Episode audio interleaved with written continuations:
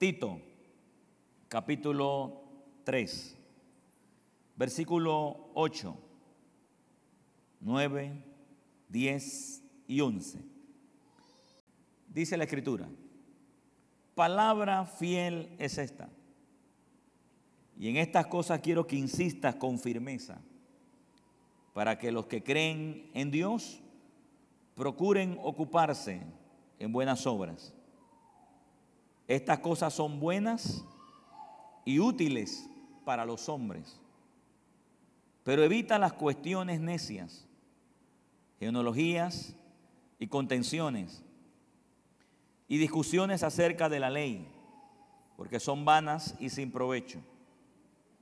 Al hombre que cause divisiones, después de una y otra amonestación, deséchalo, sabiendo que el tal se ha pervertido y peca y está condenado por su propio juicio. En esta noche yo quiero desarrollarle en lo posible estos versículos bajo el tema cosas que el apóstol Pablo aconseja para, que la, para la iglesia actual. Ahí vamos a ver y vamos a rescatar algunas cosas importantes que el apóstol Pablo le está diciendo a Tito para que sean vertidas a la iglesia de Creta y a, y a la vez sean también vertidas a nuestra vida con el fin de seguir desarrollando esta, esta calidad de vida como hijos de Dios que en nada, en lo absoluto, debe parecerse a la gente del mundo o a alguien que no tiene a Jesús. Y yo quiero empezar en primer lugar reforzando el verso 8 cuando dice, palabra fiel es esta. Palabra fiel es esta. Dice, y en estas cosas quiero que insistas con firmeza para que los que creen en Dios procuren ocuparse en buenas obras. Y es importante que nosotros podamos comprender a cabalidad y tener, y tener la seguridad y la certeza de que la palabra de Dios es fiel, hermano, diga fiel.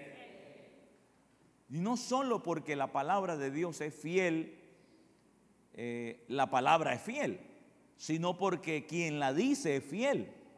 Dios es fiel y por ende lo que sale por su palabra o su compromiso que hace con la palabra o cuando Él dice algo, usted y yo debemos saber que Dios no va a mentir en cuanto a eso, que Dios no va a decir algo que pronto después se va a retractar de eso, o en el peor de los casos que Dios haga, diga algo y que nunca cumpla aquello que dijo.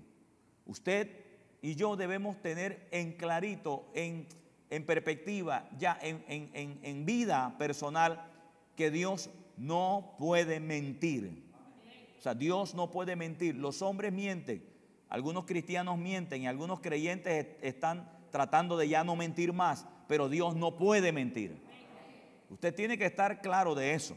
Entonces, por eso Él recomienda, el apóstol Pablo dice que para todo el remedio que necesita la iglesia de Creta y para el remedio que necesita eh, cualquier creyente en ser corregido, no hay nada mejor que la palabra de Dios para nuestra vida. La palabra de Dios para nuestros corazones. ¿Por qué? Porque la palabra de Dios es fiel. Y una de las primeras cosas que yo quiero rescatar aquí, que Él invitó a que para que hayan correcciones, todo hombre de Dios, como lo hemos mencionado en otras lecciones, debe asegurarse de que para que existan los cambios, transformaciones, madurez del individuo, de la iglesia, de la persona, debemos traer a esas vidas a la exposición entera, completa de la palabra de Dios y además de eso, todo hombre de Dios debe insistir en esa palabra.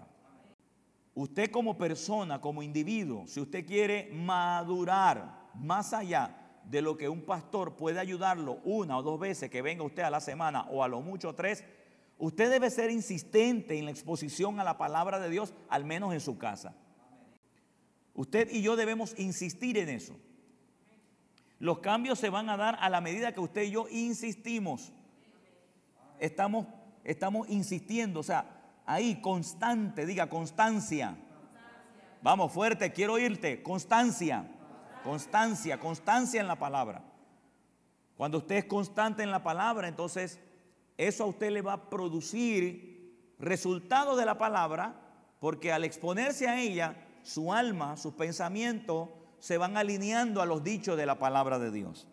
Entonces Pablo dice, quiero que insistas y dice, con firmeza, porque van a llegar momentos donde usted va a querer, o yo voy a desear, o voy a anhelar, no seguir haciéndolo.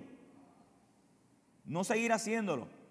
Pero es que, es que, es que todo creyente a, a este nivel de vida, o después de que usted haya recibido a Jesús, permítame decirle que lo próximo que usted debe de hacer hasta que Cristo venga, o usted se quiera ir antes, es seguir exponiéndose a la palabra de Dios. Es seguir exponiéndose a lo que Dios ha dicho. Poner su cuerpo, su alma, su pensamiento a la disciplina de lo que Dios está aconsejándonos cada día. Entonces, dice para que los que creen, para que los que creen en Dios procuren ocuparse a las buenas obras. Y dice, y estas cosas son buenas y útiles para los hombres. Las dos cosas, las dos cosas, hermana Eufrosina, son útiles para los hombres. La palabra de Dios y las buenas obras. Amén. O sea, no podemos desligar una de otra. Ahora, entendamos de que usted debe saber que las buenas obras no son lo que te llevan a ti a la salvación, pero las buenas obras son el resultado de un hombre y de una mujer que ya es salva. Amén.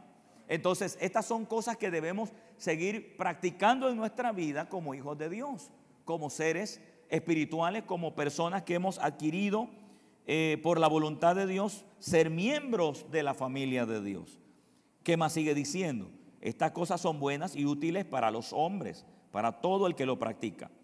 Y otro consejo o otra cosa que nos dice el apóstol es, pero también evita las cuestiones necias discusiones acerca de la ley.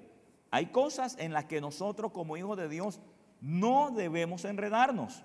Hay cosas en las que usted debe decidir ya de una vez y para siempre no involucrarse en eso porque eso a usted no le da beneficio en ninguna área. Amén. Amén. Entonces, en esas cosas, dice el apóstol Pablo, en el contexto histórico, evidentemente había gente que venía y decía, eh, con, relación a la circuncisión, al que si se puede comer esto o no, o lo otro. Como usted ya conoce algo de lo que le estoy mencionando, eh, sin embargo, hay otras cosas que pueden ser eh, foco de discusión con el fin de que usted pierda tiempo en eso y deje, y ese tiempo que está perdiendo ahí, al invertirlo en un tiempo de comunión o de relación, le es más provechoso que estar en una condición así. Entonces Pablo dice, evita cuestiones necias y genealogías, dice, y contenciones y discusiones acerca de la ley, porque son vanas y sin provecho. Querido, usted y yo debemos tener, eh, tenemos, debemos tener prioridades, diga prioridades. Yo he decidido, yo he decidido, Vladimir Stanley ha decidido a seguir lo que Dios me está diciendo. Si alguien no lo entiende, si alguien lo quiere discutir, yo puedo sacar un tiempo para tratar de explicar, pero si no lo quiere entender, yo no me voy a no, no vamos a caer en una pelea eterna, porque ese tiempo podemos invertirlo en el propósito en la cual Dios nos tiene en este lugar. Entonces, usted debe aprender a discernir en qué cosas usted debe seguir invirtiendo tiempo y en qué otras cosas ya simplemente pues son son, pequeños fuegos que Satanás envía para que usted ande apagando fueguitos por todos lados y no se concentre en su verdadera asignación. Y en eso hay que ser muy sabio. Entonces, este es otro consejo importante que le, le envía a la iglesia de Creta, como el cierre de esta carta. Pero evita las cuestiones necias, genealogía y contenciones y discusiones acerca de la ley, porque son vanas y sin provecho. Cuando la palabra aparece aquí vana, significa que no tienen sentido. Hay cosas en las que usted ya no debe discutir con alguien porque no tiene sentido, no tiene valor eterno eso. Amén. Usted no se ha encontrado con gente que dice, no, yo no creo que sea así. Usted le enseña y no, yo no creo que sea así. Bueno, ya no pierda tiempo ahí. Deje que Dios le revele eso a ellos. Amén. Pero usted siga concentrándose en aquello que Dios le ha dicho que usted debe de hacer. para que usted no pierda tiempo en eso. Y dice que son sin provecho, o sea, se pierde tiempo en eso. Se pierde tiempo en eso. El verso 10 dice, al hombre que cause, y el otro, aquí viene otro consejo, y al hombre que cause divisiones después de una y otra amonestación, dice, deséchalo, deséchalo. O sea, lo que él está diciendo, si ves que alguien dentro de, la congregación, por cualquier razón, provoca divisiones, provoca separaciones, provoca conflictos, provoca eh, pequeños grupos. La Biblia dice, bueno, en este caso dice deséchalo. Antes de eso ya usted sabe cuál es el procedimiento, porque aquí dice, mira, después de una y otra amonestación, o sea, se le da, se le da crédito a que la persona pueda oír y pueda ser corregida, pueda ser enseñada que lo que está haciendo pues no le está trayendo beneficio alguno. Ahora, si la persona, por alguna razón, ya no quiere entrar en razón, no quiere eh, aprovechar el medio de gracia que el Señor le está dando para hacerlo salir de esa condición, entonces dice la Biblia, deséchalo. Ahora, todos sabemos que es desechar. Es simplemente no seguir insistiendo en eso. Amén. Sepáralo, sepárate. Déjalo con su necedad. Déjalo con su, con su logismo déjalo con, ese nivel de ignorancia, porque, porque es ignorancia, porque tú quieres darle luz, pero él está diciendo que no. Entonces, déjalo, déjalo tranquilo, ora por él, pero no permitas tampoco que él siga causando divisiones dentro de la iglesia. Amén, amén. Entonces, dice la Biblia que nosotros podemos aconsejarlo, ayudarlo, para que esa persona pueda salir de ahí. Pero si en el momento esa persona no desea, pues deséchalo. Ok. Vamos a ver este punto porque me llama mucho la atención esa palabra, deséchalo bajo el contexto de lo que nosotros ya sabemos, usando medios de gracia, amor y todo lo demás. Deséchalo es apartarnos, ya apartarnos, dejar que esa persona, pues, eh, saber, pues, dejar en evidente que esa persona no está en lo correcto. Veamos un poquito acerca de esa frase que acabo de mencionar de, deséchalo. En Mateo 18:15, vamos a Mateo 18:15. Y ahí vemos los medios que se usan para entonces nosotros tratar con este tipo de personas. En Mateo 18, 15 dice, ¿cómo se debe perdonar al hermano? Por tanto, si tu hermano peca contra ti, ve y arrepiéntete estando tú y él solos. Y si te oyere, has ganado a tu hermano. Mas si no te oyere, toma aún contigo uno o dos, uno a uno o a dos, para que en boca de dos o tres testigos conste toda palabra. Si no lo oyere a ellos, dilo a la iglesia, y si no oyere a la iglesia, tenlo por gentil y publicano. ¿Ah? Tenlo por gentil y cómo? Y publicano. Cuando, un, cuando, un, cuando tú como cristiano le hablas a una persona gentil o publicano, o sea, a un inconverso, y tú le dices que el Señor le ama, que el Señor tiene provisión para él, y, esa persona ignora tu palabra, ¿qué haces tú? ¿Qué tú haces? Simplemente ya. O tú te quedas con él todo el día tratándole de convencerlo. No. Ya, listo. Tú lo dejas a un ladito, ok. Usted no entiende eso, no lo ves. Pues, chao, yo tengo que llevarle este mensaje a otro. Amén. Entonces, ese es el contexto. Dice, si no los oyere a ellos, dilo a la iglesia. Y si no lo oyere a la iglesia, tenlo por gentil y publicano. O sea, esa persona prácticamente está dentro de ese foco. Me llama la atención me llama la atención porque cuando ahí habla de gentil y publicano, también por allá por, eh, si no me equivoco, tiene que estar donde dice que mientras, eso es Gálatas creo que, sí, Gálatas, mientras el esclavo es niño, no, dice mientras el niño, mientras, perdón, mientras el heredero es niño, no difiere en nada un esclavo. Y aunque dice, aunque el niño es heredero, mientras es niño, no difiere a un esclavo. ¿Qué quiere decir eso? Que mientras una persona tenga una mentalidad escasa, tenga y se comporte como niño, en nada, en nada, se, en nada, eh, o sea, es igualado, es la palabra, es igualado a una persona que no conoce a Dios. Eso es lo que realmente está diciendo el verso aunque sigue siendo heredero, dice. Pero mientras es niño y no ha madurado, en nada difiere a un, esclavo, o sea, una persona que no conoce a Dios. O sea, es igualado. Por eso, por eso es importante, querido, que usted y yo maduremos. Estemos camino a la madurez para que nosotros no nos involucremos en pequeñas escaramuzas que a veces el diablo levanta con el fin de ponerlo a usted siempre en perspectiva, porque si él, le logra a usted distraer su mirada, lo, lo va a mover de donde usted necesita ver para su mayor crecimiento. Esto, esto, esto a mí me bendice mucho porque yo pudiera enredarme en, en tantas cosas que para mí hoy en día son religión y que yo pudiera desde este púlpito empezar a bombardear temas que yo sé que son pura religión para tratar de traer un orden a otras iglesias que a lo mejor ni siquiera me están oyendo y pierdo la perspectiva de ayudarlo a usted a seguir creciendo.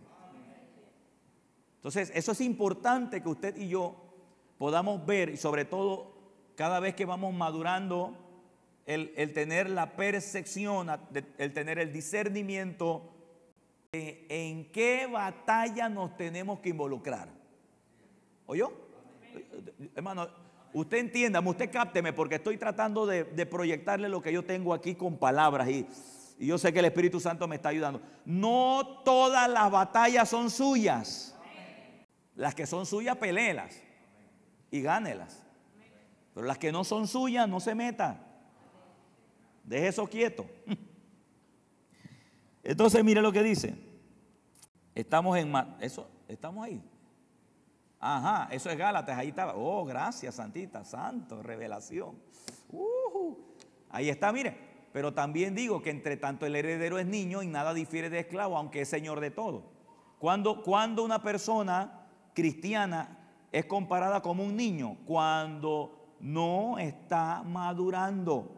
Y, a veces, ¿cómo mostramos que no estamos madurando en un área? De la manera en que reaccionamos ante la adversidad. Amén, amén, amén. Ahorita mismo hay gente, hay gente, hay gente, ahorita mismo hay gente que tiene COVID. Y yo los he estado llamando y yo lo primero que quiero saber es cómo se están comportando cuando hablan conmigo.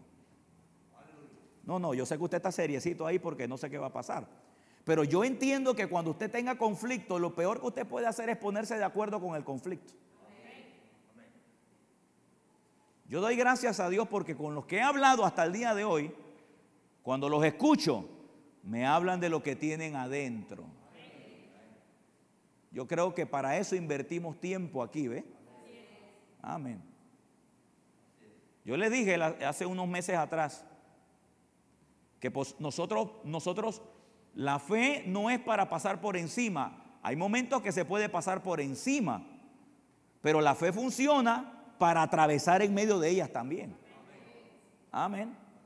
Y se va a necesitar carácter, diga carácter, firmeza.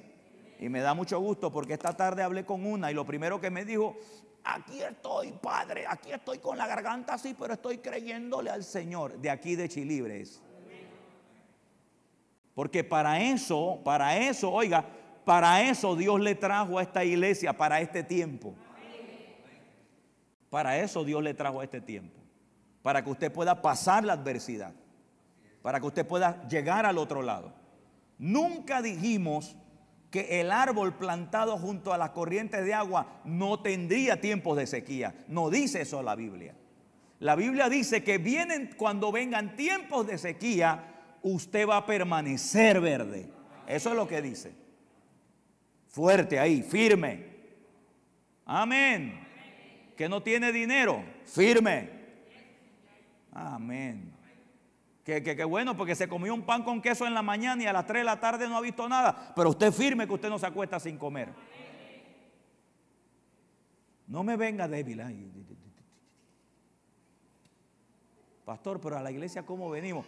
Mire, mire querido, yo puedo aceptar eso de gente que tiene un mes. Pero si usted tiene ya un año y pico y más, usted tiene que estar conmigo aquí, ¿ve? Pasando la misma batalla, porque yo también la estoy pasando con usted. Amén. Sé que no se me ponga, no se me achicopale, ¿no? Ah, no, porque usted vive en Paitilla. No, yo vivo en Villa Unida también. Amén. Sí, Señor. O sea, no, yo no vivo allá en España ni en Brasil. No, estoy aquí en Panamá, donde está el Omicron, el, eso, el, adelante. Y también estoy expuesto igual que tú. Amén. Amén. Y espero en el Señor que si en algún momento dado yo tenga que confrontarlo en mi cuerpo, que de hecho estoy rechazándolo, pero si yo tengo que confrontarlo, tener el carácter que te estoy diciendo que ahora debemos tener. Ahí, empujando en fe. Amén, amén, amén. ¿Te acuerdas a mi padre, no? El, sábado, con una mano qué? ¿Con una mano qué? ¿Ah? Metiéndose las tripas y con la otra vez, alabando a Dios. ¿Tengo ese tipo de creyentes aquí? Amén, amén. Amén. Y cuando las tiene aquí, porque duele, ¿ah? Duele. No estoy diciendo que no duele, no estoy diciendo que el síntoma no está, no estoy diciendo que el ambiente no se siente, pero usted ve, alabando a Dios. Amén. Amén, amén. Bien, ok. ¿Qué pasa? Que cuando nosotros empezamos esta vida de madurez, empezamos, em, salimos de, ese estado de, niñez para confrontar situaciones, para confrontar adversidades, para confrontar cualquier tipo de situación en la iglesia y aún fuera de la misma. Eh, yo sé que usted vive más tiempo fuera de la iglesia y usted debe estar preparado para enfrentarse a un montón de gente endemoniada que quiere robarle su gozo. O sea, usted no vive aquí 24 horas. Yo salgo, yo tengo gente, tengo clientes, tengo personas, tengo que visitar, hacer operaciones financieras, otras veces hasta ir a comprar cosas y uno se expone a muchas personas que no todo el mundo piensa como tú. Y usted y yo debemos tener el carácter de poder discernir qué es lo que cargan ellos, qué es lo que yo cargo y comportarme de una forma en que eso no robe de mí aquello que ya ha sido sembrado en mi corazón. No, eh, y no es tan fácil, pero, pero no puedo decirte lo contrario. Ok. Vete a Primera de Corintios, Primera de Corintios 5.1. No, no, no, no, no. Vámonos, vámonos directamente a Segunda de Tesalonicense 3.14. Dice, si alguno no obedeciere a lo que decimos por medio de esta carta, a ese señaladlo y no juntéis con él para que se avergüence, mas no lo tengáis por enemigo sino amonestadle como a hermano. ¿Lo vio? Ahí está. Segunda de Tesalonicenses 5:14. Si alguno no obedeciere a lo que decimos por medio de esta carta, a ese señaladlo, o sea, señalarlo no es acusarlo, sino, sino decir, hermano, usted venga un momentito. Señalarlo es como, como atacar de una vez el asunto, el problema, no dejarlo ir. Venga usted, venga usted, vamos a resolver esto. O sea, es, sacarlo, sacarlo, señalarlo en ese sentido. Dice, y no, y no os juntéis con él para que, para que se avergüence, luego después que tú has usado los medios de gracia. Ahora, el verso 15 dice, más no lo tengáis por enemigo, sino amonestarle como a hermano, como a hermano, pero un hermano que no se está comportando como un verdadero hijo maduro, sino como un niño espiritual. Amén. Entonces, en ese contexto, pues, nos está hablando el apóstol Pablo en la carta a Tito cuando dice al hombre que cause divisiones en el en Tito 3, capítulo, eh, capítulo 3, verso 10, al hombre que causa divisiones, después de una y otra amonestaciones, deséchalo. O sea, amonéstalo, ayúdalo, eh, e impúlsalo, corrígelo. Si no quiere, pues llega el momento en que tú no puedes hacer nada más por él. Hay otro consejo más que nos dan en el verso 11 y dice, ahí mismo dice, sabiendo que el tal se ha pervertido y peca y está condenado por su propio juicio. O sea, que a este tipo de personas tú ni siquiera puedes eh, tratar de emitirle un juicio a él porque ya su actitud le va a producir un resultado. Ya su forma de cómo se comporta le va a emitir un resultado. Entonces, todo esto Pablo lo está diciendo porque es interesante que después de haber escrito dos capítulos y en el capítulo 3, en los primeros versículos, Pablo habla de, del amor, habla, habla también de la gracia, habla de la justicia que es por la fe. Eh, y más arriba, en los capítulos 1 y 2, está hablando acerca de la corrección en sí misma. Lo que yo veo el apóstol Pablo es tratando de decir cómo se van a resolver los problemas de ahí en adelante cuando ya la iglesia empiece a madurar. Cuando ya la iglesia empiece a ser corregida, a ser enseñada, cuando ya los grupos de hermanos empiecen a reunirse con los hombres de Dios que van a ser o que iban a ser sus futuros pastores o sus supervisores, cómo ellos iban a seguir trabajando con el corazón de los individuos. Y me da mucho gusto esto, porque realmente es la forma en que Dios ha dejado para que nosotros como iglesia sigamos avanzando libres o depurados de toda contaminación del enemigo y de toda contaminación de Satanás.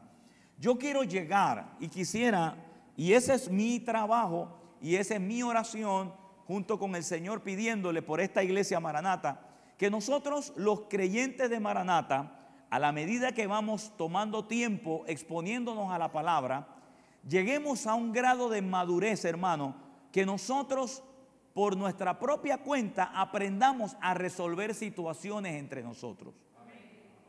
De forma madura, seria y contundente. Amén. Amén. Y que de la misma manera usted pueda resolver problemas en el mundo. Ah, va a haber gente que te va a robar dinero que te va a timar plata. Y tú tienes que saber cómo tú vas a manejar esos temas. Vas a tener vecinos que te van a tratar mal y tú tienes que saber cómo manejar esos temas.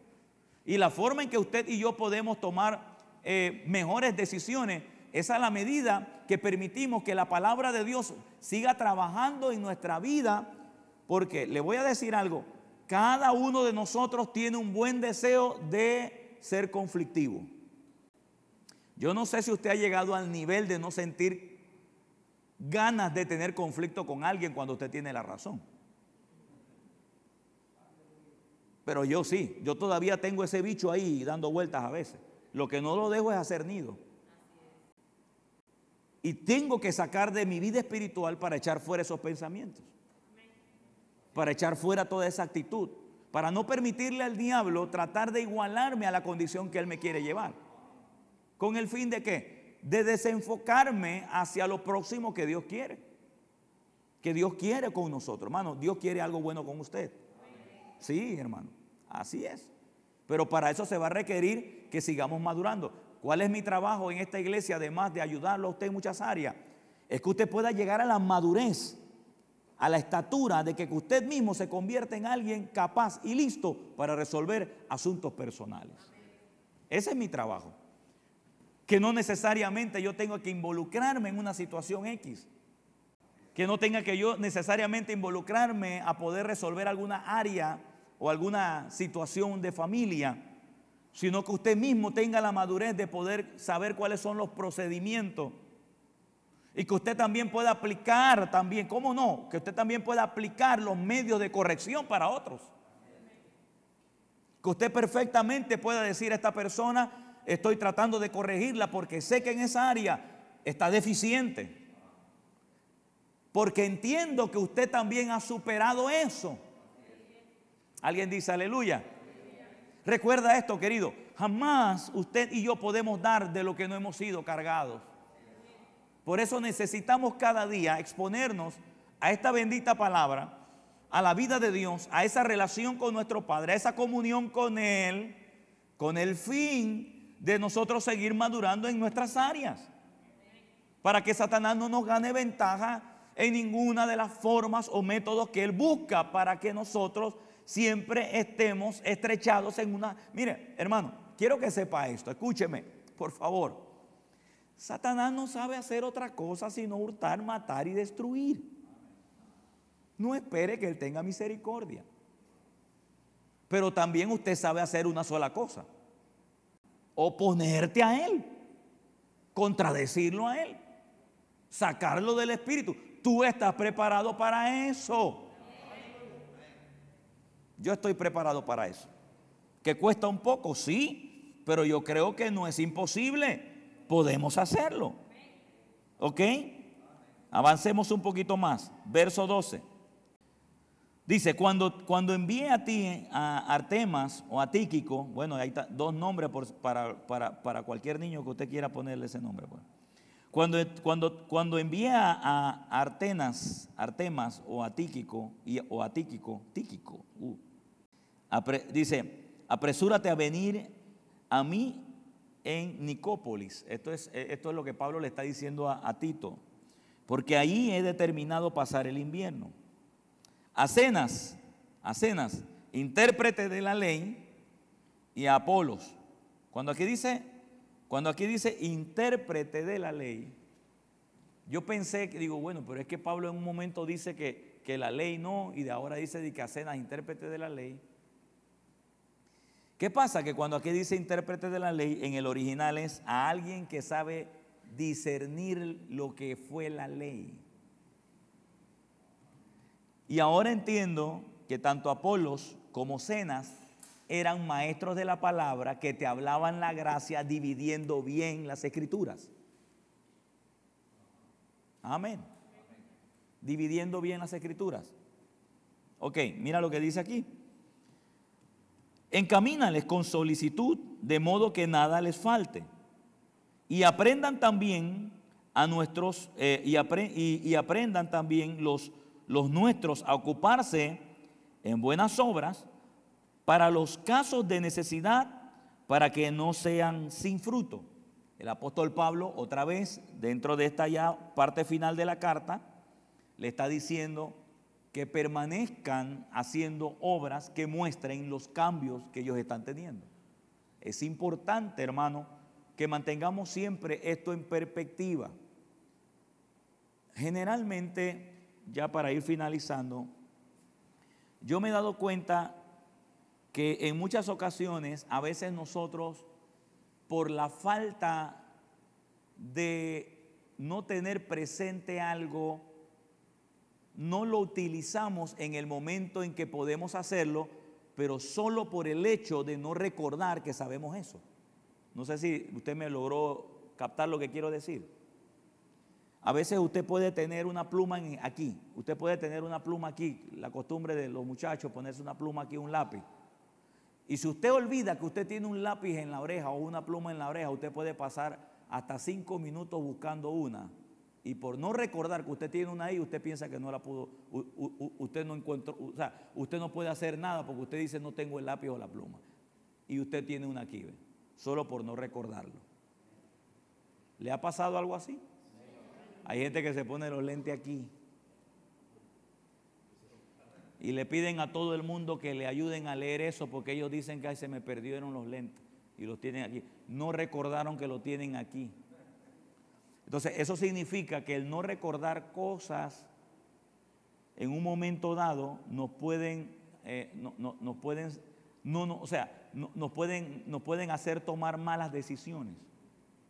Entonces, aquí hay algo importante que yo observé, donde Pablo dice otra vez que no sea que, no, para que no sean sin frutos.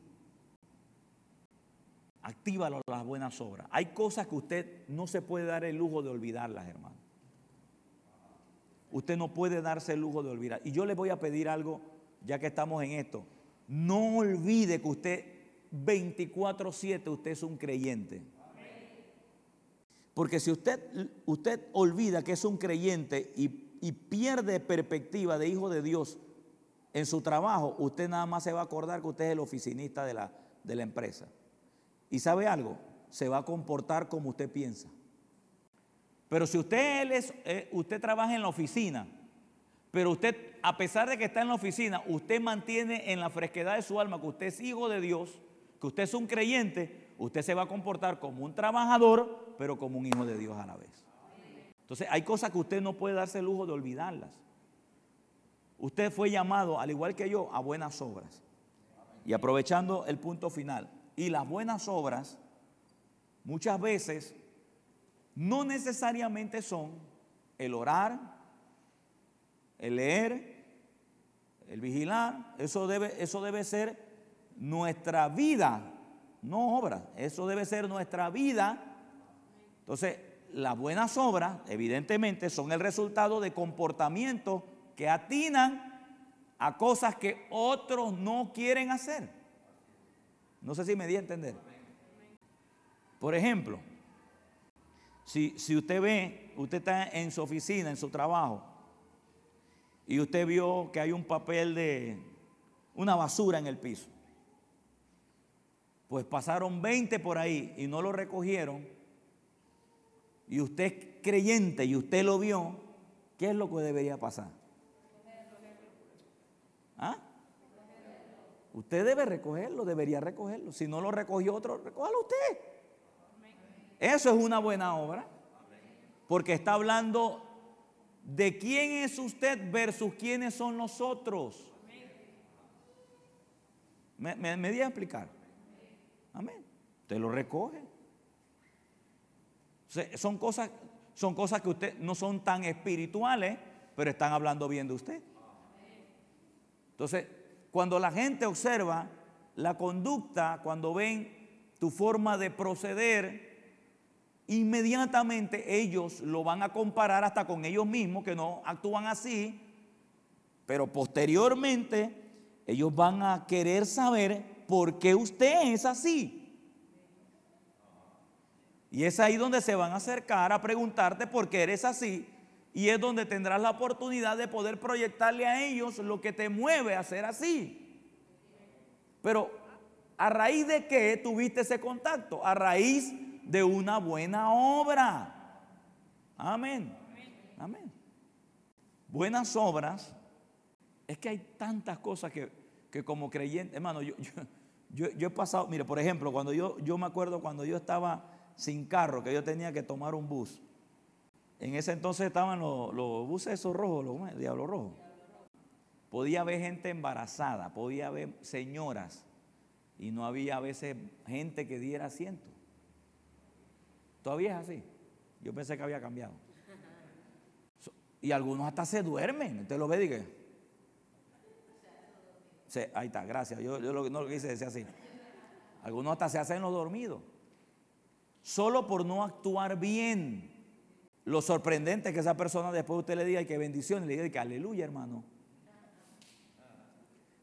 Entonces, nosotros los hijos de Dios, definitivamente que el cielo, el cielo, el cielo sabe que somos hijos de Él, Dios sabe que somos hijos de Él, pero también el mundo debe saber que nosotros somos hijos de Dios. Que no podemos actuar de, de la misma manera que actúa el mundo.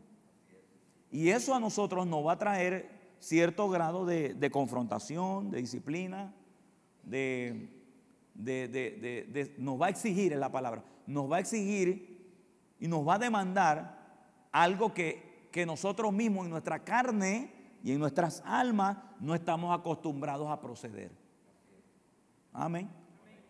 Porque lo normal es la defensa, lo normal es el que si no lo hace el otro, yo tampoco. Lo normal es, es que, bueno, eh, eh, como ellos, eh, eh, eso funciona así, pues yo no voy a actuar en esto.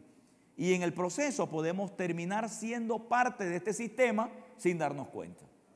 Y Dios desea que nosotros realmente tengamos cambios, transformaciones, así como las hemos tenido contra el pecado, contra el mal, contra aquello que robo, lujurias, homosexualismo y todo aquello que la Biblia dice que ya, que ya nosotros no practicamos esas cosas.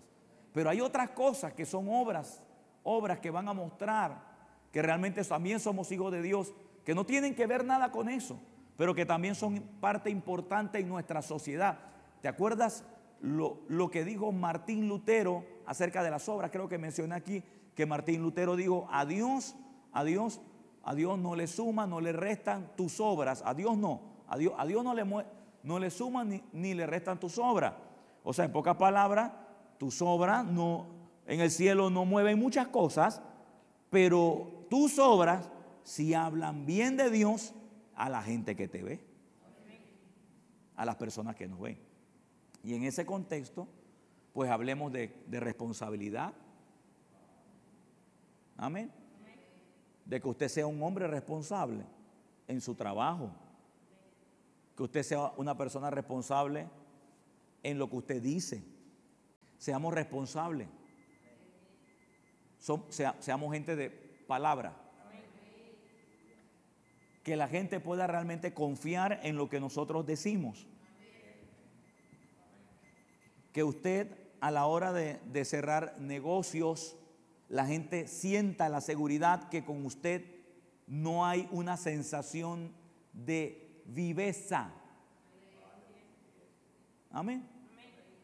Que, no se sientan timados, robados. Usted y yo experimentamos un proveedor que yo le dije a usted que ese un hombre puro, que era un hombre de Dios, que yo lo conocía, y usted sabe cómo se comportó ese señor con el producto que nos vendió. Prácticamente nos mintió. Un cristiano. Eso me indigna. Porque eso no es lo que dice la Biblia que debe ser un hijo de Dios.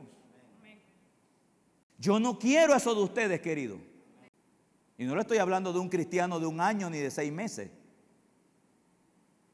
Que de hecho te dije que tengo que hablar con él porque él me considera un pastor, pues ahora lo voy a pastorear, aunque no sea oveja mía. Porque no debe comportarse así. Debemos, los creyentes somos sinceros.